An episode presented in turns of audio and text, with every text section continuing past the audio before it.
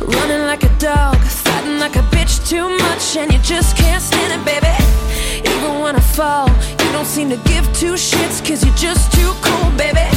We could have it all, neither one of us would budge, cause we can't be wrong, baby.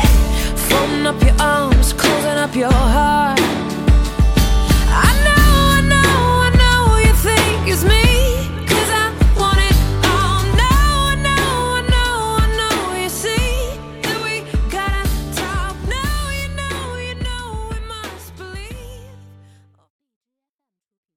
位听众朋友们，周末好！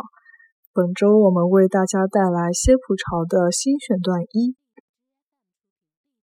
第一回避难伊人真心匪石驾此世节巧舌如簧。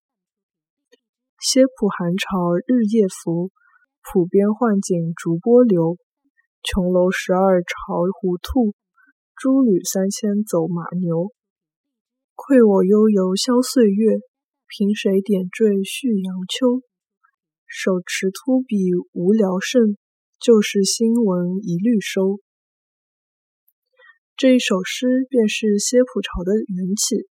据说春生江畔，自辛亥光复以来，便换了一番气象，表面上似乎净化，暗地里却更腐败。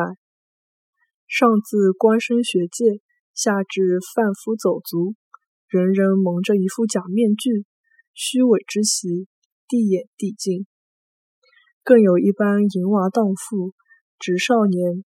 都借着那文明自由的名词，施展他卑鄙龌龊的伎俩，廉耻道丧，风化沉沦。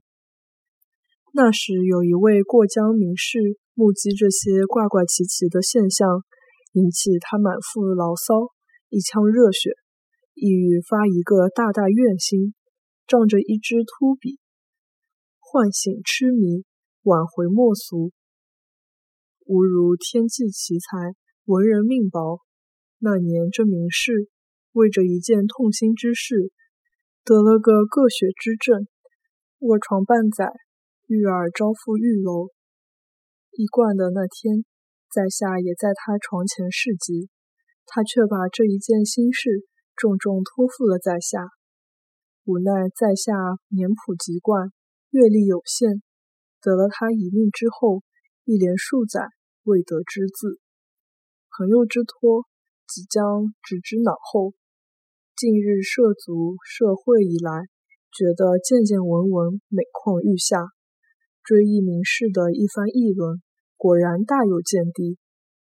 在下虽然不学无术，却不可辜负了他的遗志，因此遮识些野语村言，皆谈象意，当作小说资料。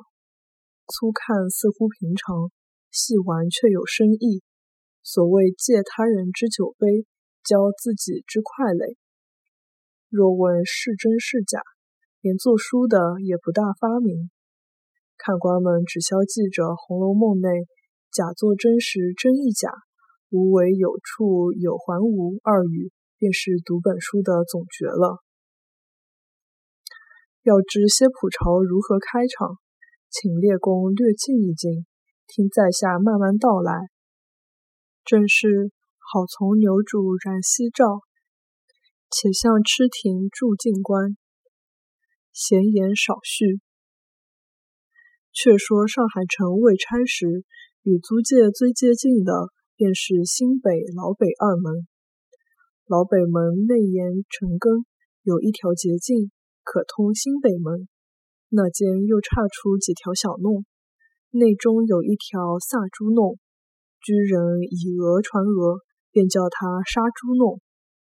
这杀猪弄内居住的并非屠户，却是些经济人家，大都在北市营业，早出晚归，一则房租廉，二则出入便，因此这弄内居户真是鳞次栉比。既有最精细的调查员，也不能指出户口详细。其间有一户姓王，乃是婆媳二口。左右邻居听他们讲的是一口宁波话，顺口称作宁波人家。老的是宁波妈妈，少的便是宁波嫂嫂。这宁波妈妈母家姓李，今已有五十上下年纪，却还精神爽健，强饭加餐，为人甚是和善。不过爱管闲事，每每受着许多嫌弃。他媳妇邵氏才只二十一岁，身材很是伶俐，面貌却也不弱。惜乎命患孤鸾，成婚未及半年，她丈夫忽然一病身亡。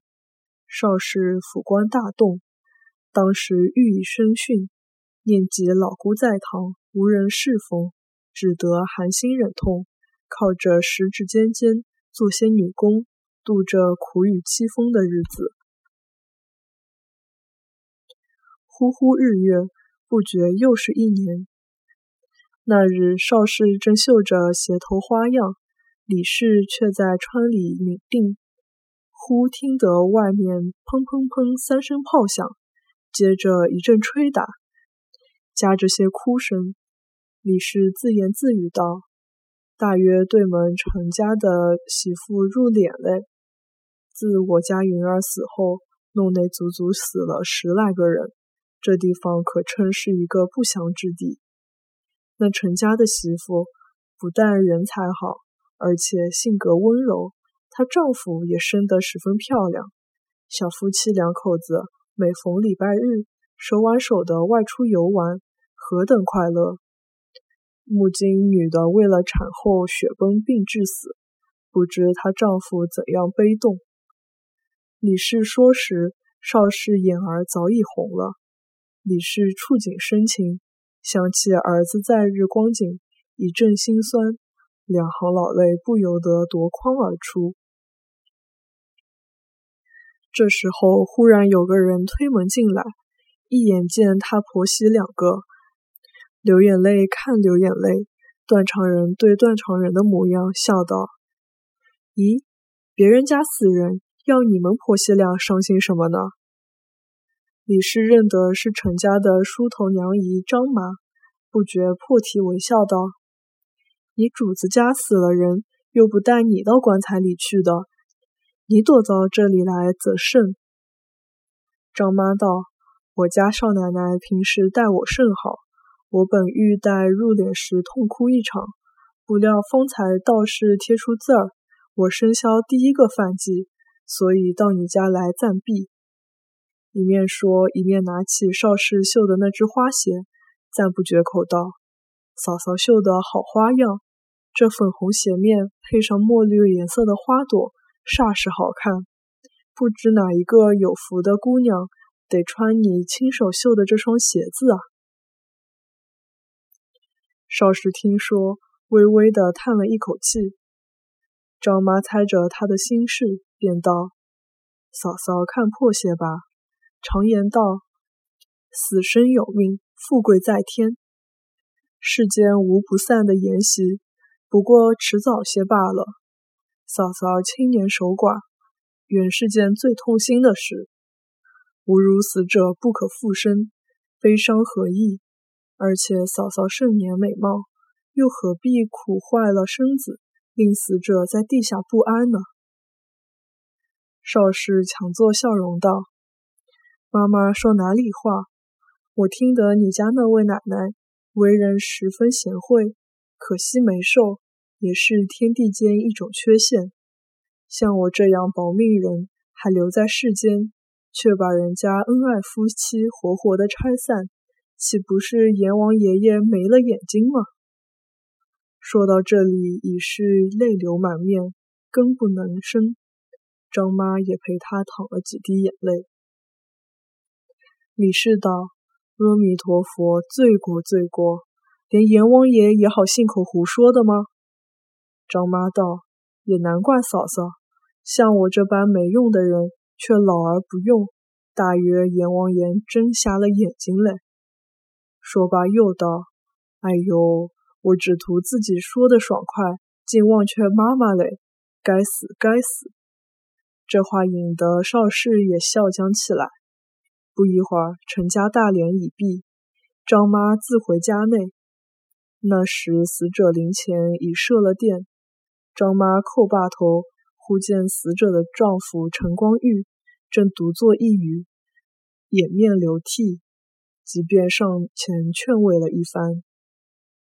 光玉使稍稍收泪，毕竟悼亡心切。晚间睡在床上，一灯独对，万树无声，觉得孤孤单单、凄凄冷冷。想起娇妻在日枕边背底软语温存而今宛如隔世不由得肝肠寸断足足哭了一夜 youre enough for me i feel like a ship's going down tonight